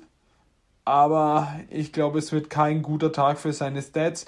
Verletzungen gibt es richtig viele bei den Broncos. Bradley Chubb, äh, Linebacker Jose Chauvel, Cornerback Ronald Darby, Wide Receiver Jerry Judy und Cornerback Michael Ochemudia sind alle auf der IR. Also out für fürs Spiel und für die nächsten Spiele. Und bei den Jets fehlt natürlich Mackie Becken. Ja, viele Verletzungen bei den Broncos. Trotzdem wird es wieder der nächste Sieg und sie stehen dann 3-0 mit den Gegnern Giants, Jaguars und Jets. Hammer. Was sagst du dazu, Felix? Ja, die Jets, äh, grauenhaftes Spiel von Zach Wilson letzte Woche. Die Picks waren katastrophal zum Teil. Er hatte zwischenzeitlich, glaube ich, mehr Interceptions als äh, Completions. Kurz mal in seiner Statline stehen. War wirklich gar nichts und es wird auch diese Woche nicht besser werden, weil diese Abwehr der Broncos auch richtig stark ist. Ähm, hatten ja schon oft gesagt, dass Vic Fangio, der Head Coach, einer der besten Defensive Minds in der kompletten NFL ist und auch er wird einen Gameplan zuschneiden, der Zach Wilson gar nicht gefallen kann und wird. Äh, ich bin mal gespannt, wie er das Spiel jetzt aus seinem Kopf rausbekommt, weil er wurde auch im eigenen Stadion von den Fans ausgebuht. Ja. Das muss man sich mal vorstellen in Woche 2 als Rookie. Mal sehen, wie er das verkraften kann und die Broncos mit dem leichtesten Spielplan seit der Erfindung des Schnittbrots. Ähm, also das Auftaktprogramm ist ja wirklich sehr gediegen. Bridgewater spielt seinen Stiefel runter, spielt sogar noch besser als erwartet, also wirklich souverän und ähm, diese Jets Abwehr wird es ihm diese Woche nicht schwer machen und das werden die Broncos gewinnen und die starten dann 3-0 in die Saison. Buchmacher sehen hier auch die Broncos mit 10 Punkten im Vorteil. Heißt für euch, wenn ihr noch Geld für die Miete einholen müsst, haut mal ein bisschen Money raus auf einen Sieg für die Jets. Ja, da ich zu dem Spiel nichts zu sagen habe, absolut nicht, außer dass die Broncos gewinnen, teile ich euch noch mit, dass Lamar Jackson heute nicht beim Training war. Nicht aber wegen der Hüfte, sondern weil er krank ist. Heißt, da weiß man nie, ob er ausfällt oder nicht. Ähm, selbst wenn er ausfällt, ähm, bleibe ich trotzdem übrigens bei den Ravens als Sieg. Ja, jeder von uns glaubt.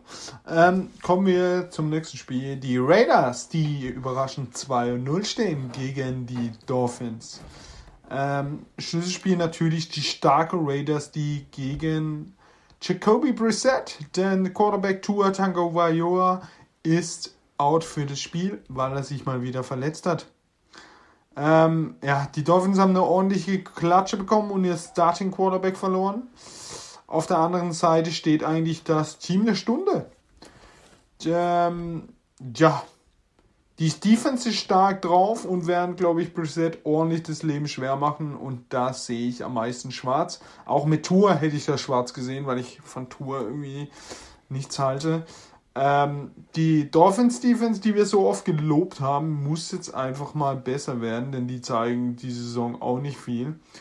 Ähm, ja, wenn die Dolphins Defense da irgendwie nicht ins Rennen kommt und die Offensive auch nicht, dann kann es da eine herbe Klatsche geben. Und das von den Raiders. Ja, Heiko, was sagst du? Ja, also die Dolphins haben komplett enttäuscht, haben wir schon angesprochen. Jetzt wieder weiterhin mit Brissett. Die Raiders sind heiß. Ich gehe mit den Raiders und ich bin mir ziemlich sicher, dass Felix auch mit den Raiders geht. Natürlich gehe ich mit den, mit den Raiders. Ich finde sie einfach geil und sie werden sie den Lauf weiter ausnutzen, den sie gerade haben. Sie werden Preset jagen, weil die Dolphins stand jetzt meiner Meinung nach die schlechteste O-Line der Liga haben. Das ist so katastrophal schlecht. Das ist eigentlich schon kriminell. Wenn man dahinter ja. dieser Line spielen muss, das ist also wirklich furchtbar. Das Problem ist, da fehlen die schlechtesten in der Starting O-Line. Nur wenn mhm. du schon schlechter Tackle hast und musst den noch ersetzen, dann wird es eben grauenhaft. Wir als Bears und Seahawks-Fans wissen, kennen dieses Gefühl das natürlich. Kennt, dann kennt man die Drehtür. Geil halt, wenn wir recht haben, dann stehen halt die Raiders und die Broncos in der Division bei 3-0 und die Chiefs hocken noch dahinter. Also da ist auch heiß dann. Also die Division macht sehr viel Spaß. Kurz noch zur Quote, bevor wir weitergehen. Ähm, die Raiders sind mit 4,5 Punkten im Vorteil. Ähm, ja, kommen wir zum nächsten Spiel. Die Vikings, die 0 und 2 stehen gegen die Seahawks, die eigentlich 2-0 standen, haben sie es aber dann doch anders überlegt und auf 1-1 runtergegangen. Ähm, Schlüsselspiel für mich beide Defenses, weil die Offensiven werden da sein. Und wie schlägt man Kirk Cousins? Man muss ihm den Druck ins Gesicht geben. Und äh, ja, die Vikings brauchen den ersten Sieg. Die Seahawks spielen dominant zurzeit, dürfen ihm aber so ein Spiel wie gegen die Titans einfach nicht aus der Hand geben. Für mich muss die Seahawks Defense, wie ich gerade sagte, Druck, Kirk Cousins, Druck ins Gesicht, Cook stoppen und dann ist die ist es eigentlich schon äh, geschehen. Auf der anderen Seite muss eine wirklich schwache Vikings Defense, haben wir jetzt öfters mal gesagt, Russell Wilson stoppen. Und das sehe ich absolut auch nicht. Also es werden, werden Punkte geben und ich muss ja mit den Seahawks gehen und ich gehe auch weiter mit den Seahawks. Die müssen da zwei einstehen. Felix. Ganz, ganz schwieriges Spiel. Ich glaube, das wird wieder deine Nerven bis aufs Übelste strapazieren, ja, dieses Spiel. Es wird extrem spannend und eng. Da bin ich mir sicher. Ich glaube, wir werden unfassbar viele Punkte sehen. Ich glaube, es, es geht wieder komplett ab. Seahawks müssen versuchen, Delvin Cook einigermaßen in, in Schach zu halten. Aber sie werden auch Probleme gegen Jefferson und Thielen bekommen. Da wird, wird wieder so Cousins seine 28, 24. die freien Spieler finden und auch Russell Wilson wird aber wieder mit Lockett und Metcalf ordentlich Punkte aufs Board zaubern, glaube ich. Es wird ein Shootout. Ähm, ich glaube aber Seahawks spielen zu Hause, ne? Nein, Vikings. Vikings spielen zu Hause. Vikings spielen zu Hause. Oh, da muss man das ja noch beachten. Aber die Seahawks haben die letzten neun Spiele gegen die Vikings nicht verloren.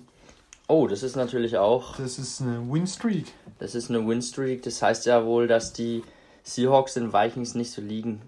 War echt, echt schwierig, aber man geht in einem, im Zweifel in einem engen Spiel immer mit einem besseren Quarterback und das ist Russell Wilson und deshalb gewinnen die Seahawks.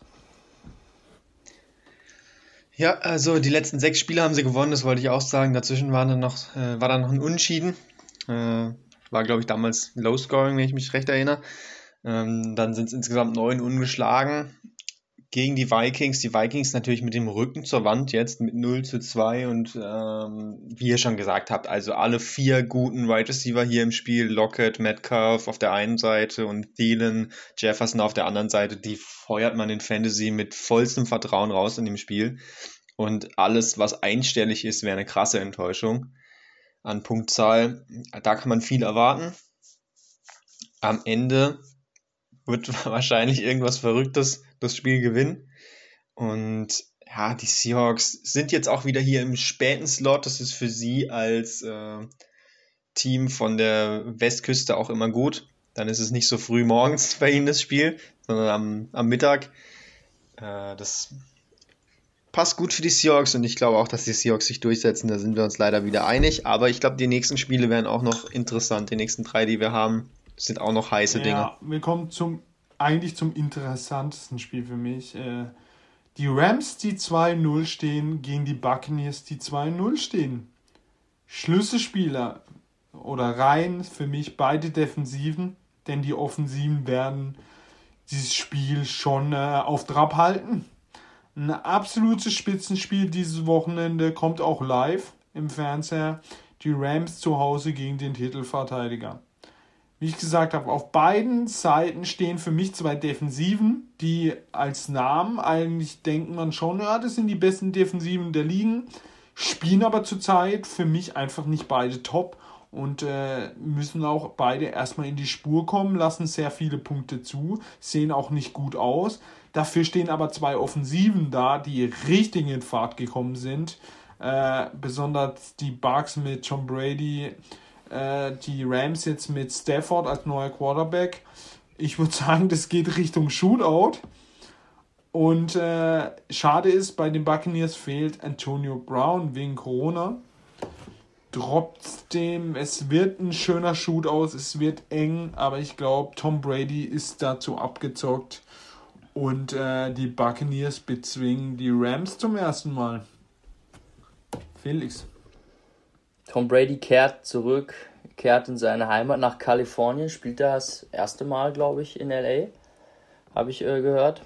Ähm, ja, krass, krasses Spiel auf jeden Fall. Beide Abwehrreihen spielen noch unter ihren Möglichkeiten. Trotzdem, gerade die Rams haben ähm, individuelle Klasse. Das ist unglaublich. Haben wahrscheinlich den besten Cornerback und den besten Pass Rusher und die können halt zu jedem Zeitpunkt ein Spiel drehen.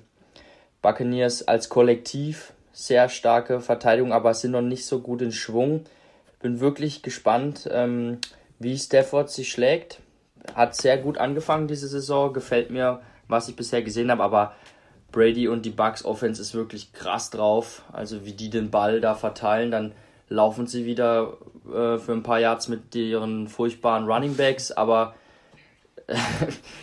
Was ich noch hervorheben möchte, ist Gronkowski. Können wir mal über Gronk sprechen, bitte? Vier Touchdowns Digga. in zwei Spielen. Digga, ich habe ihn in Fantasy. Er läuft nicht mal eine Route, er läuft so einfach geil. nach, er läuft einfach sechs, sieben Yards geradeaus, kriegt den Ball, kein Mensch steckt ihn und dann wuchtet er sich eben in die Aber Endzone. Tom Brady und Gronk die haben eine Verbindung, das, das ist unglaublich. Ist, ist wild, ja. Das ist so wild, was die da zusammen spielen. Und Kronk, ich sag's ja immer, es ist Gulliver auf Reisen. Ja. Wenn der Riesenkerl da, es sieht ja so komisch aus, wenn er rennt.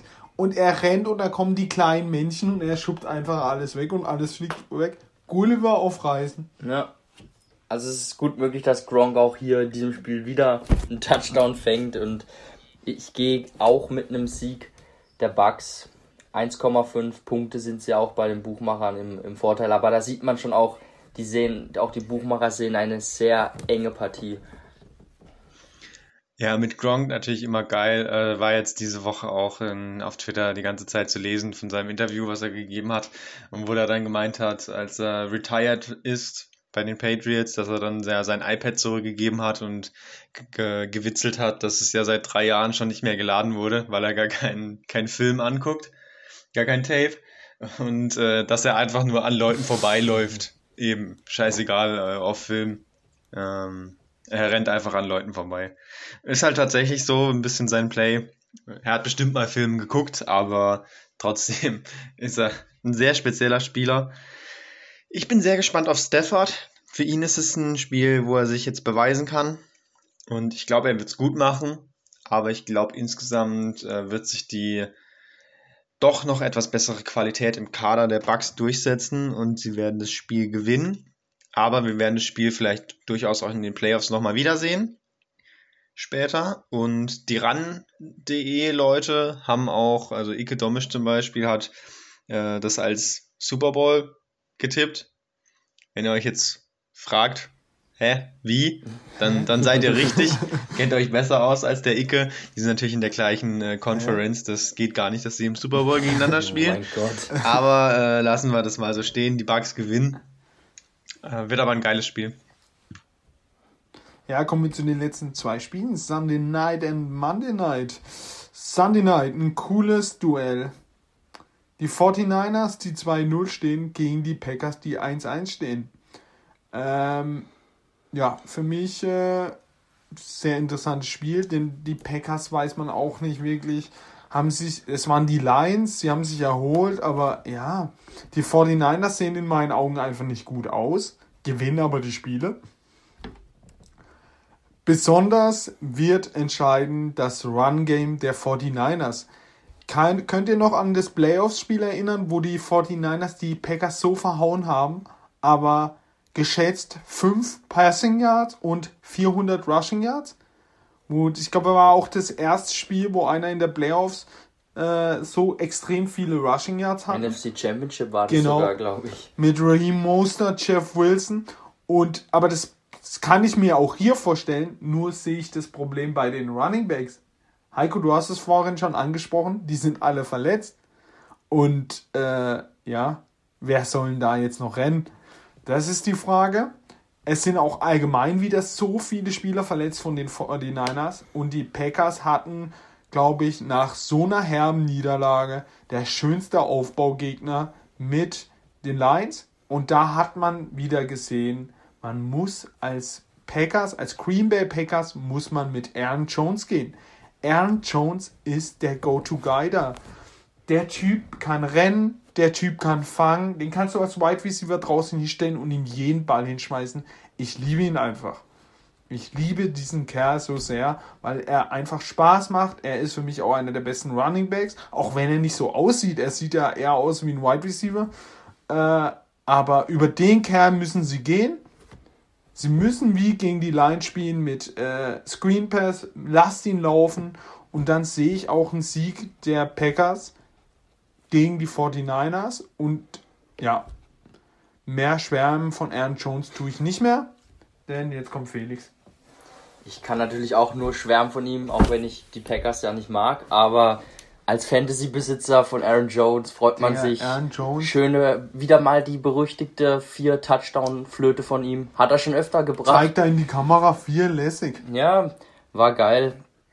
Wobei ich glaube, dass es diese Woche mehr auf Devonta Adams ankommt, weil die 49ers jetzt nicht so verkehrt sind, wenn es darum geht, den Lauf zu stoppen. Klar, ähm, Jones wird trotzdem seine Yards auch machen, weil er als Receiver, wie du sagtest, sehr gut ist. Aber sie haben nicht die Cover-Fähigkeiten, glaube ich, um Devonta Adams diese Woche auszuschalten. Also von dem erwarte ich schon ein gutes Spiel.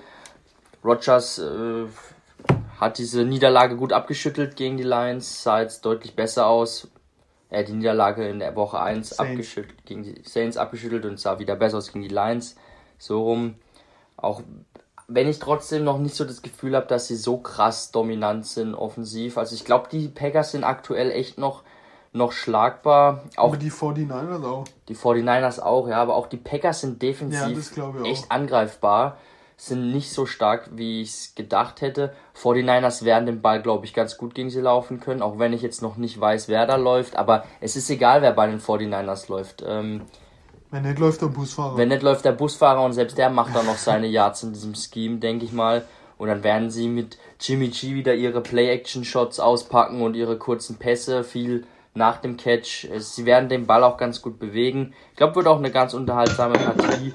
Aber alles in allem gehe ich hier mit Green Bay. Ich glaube, die Packers auch ein sollten das gewinnen. Sehr interessantes Duell zwischen Head Coach, zwei junge Head Coach für mich einer der besten der Liga von den 49ers gegen Lafleur von den Packers. Aus zwei unterschiedliche ja. Offensivreihen. Sehr interessant. Was ich auch interessant finde, ist, dass die Quote zugunsten der 49ers ausfällt.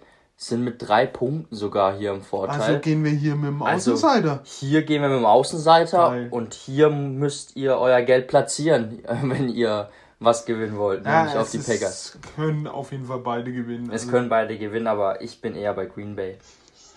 Leider, leider sehe ich es genauso wie ihr. Ähm, wir, wir sind alle nicht so richtig überzeugt von beiden Teams, obwohl sie ja zusammen 3 und 1 stehen, aber halt auch den schlechten Gegnern geschuldet. Beide haben gegen die Lions gespielt. Ja, zu Aaron Jones noch, ähm, war für ihn natürlich eine besondere Nacht, denn er hat auch insbesondere den ersten Touchdown seinem verstorbenen Vater gewidmet, der an Covid gestorben ist und hat auch eine Kette getragen, in der die Asche von ihm drin war, hat die dann beim vierten Touchdown auch in der Endzone verloren. Später hat sie dann Assistant Coach wiedergefunden, also er hat sie wieder. So eine Sache wäre in Deutschland natürlich safe verboten, aber an sich eine geile Aktion und gönnt mal ihm, dass er da eine geile Nacht hatte mit vier Touchdowns. Gute Sache und ja, wie ihr sehe ich auch, dass die Packers das Ding wuppen, weil die 49ers sich irgendwie selber schlagen. Vielleicht bringen sie aber auch ein paar geile Aktionen mit Trey Lance mal wieder, was sie ja letzte Woche nicht gemacht haben und können uns überraschen. Lassen wir uns doch mal die Option offen. So kommen wir zum letzten Spiel und da bin ich wirklich so gespannt, was ihr tippt, denn bei mir steht hier gerade kein Tipp, weil ich immer noch nicht weiß, auf wen ich tippen soll.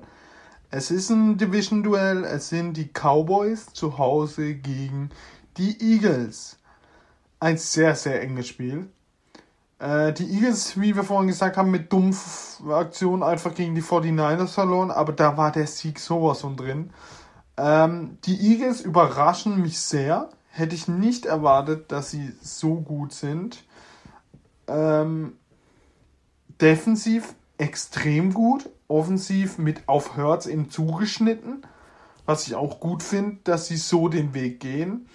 Ähm, die Cowboys, ja, dann war klar, sind offensiv gut, sind aber auch defensiv nicht so schlecht, wie erwartet.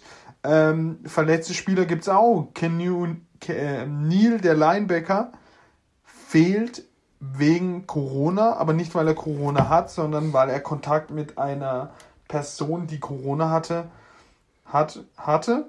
Jetzt ist noch die Frage, ob er bis dahin vielleicht doch noch frei wird. Man weiß nicht. Äh, Guard Brandon, äh, Brandon Bro äh, Brooks bei den Eagles, einer der besten Guards, ist schon wieder verletzt. Also der hat ja, jeder kennt ihn von All or Nothing, hat ja ähm, Angstzustände manchmal. Und er hat sich an der Brust verletzt. Fällt auf jeden Fall aus und Defense End Brandon Graham fällt die ganze Saison aus wegen einer Achille, einen Achillessehnenriss. Ähm, ja, sind schon mal ein paar Spieler, die da fehlen. Ich weiß es einfach nicht. Ich weiß nicht, mit wem ich gehen soll. Ähm, ich lasse euch mal den Vortritt. Ich finde das echt extrem Das ist aber schwer. lieb von dir. Ich bin ja irgendwie so gefühlt der, der größte Eagles-Believer hier gewesen in der Offseason, zumindest von uns, auch wenn ich jetzt kein Riesenfan bin, aber ich habe an Jalen Hurts zumindest geglaubt. Und ich glaube auch, dass die dieses Jahr einige Siege holen werden, allerdings nicht gegen die Cowboys. Ich glaube, die Cowboys sind das bessere Team. Die Niederlage im Eröffnungsspiel war einfach dem guten Gegner geschuldet. Ich glaube, sie sind insgesamt einfach das bessere Team im Vergleich zu den Eagles, spielen hier zu Hause, es ist ein, ein Highlight-Spiel, Primetime, das liegt den Cowboys, davon hatten sie schon unglaublich viele. Das sind sie gewohnt. Dak wird das Ding wuppen, wird sehr gute Stats haben. Ich bin gespannt, ob auch Sieg mal wieder gute Stats hat. Der ist ein bisschen enttäuschend. Irgendwie oft sieht man dann die großen Plays eher von Pollard sogar. Aber ich glaube, die Cowboys werden sich hier durchsetzen und es wird nicht ganz knapp werden. Ja, das glaube ich auch. Also ich gehe auch mit den Cowboys, weil sie sind das beste Team in der Division für mich. Sie sahen gut gegen die Buccaneers aus.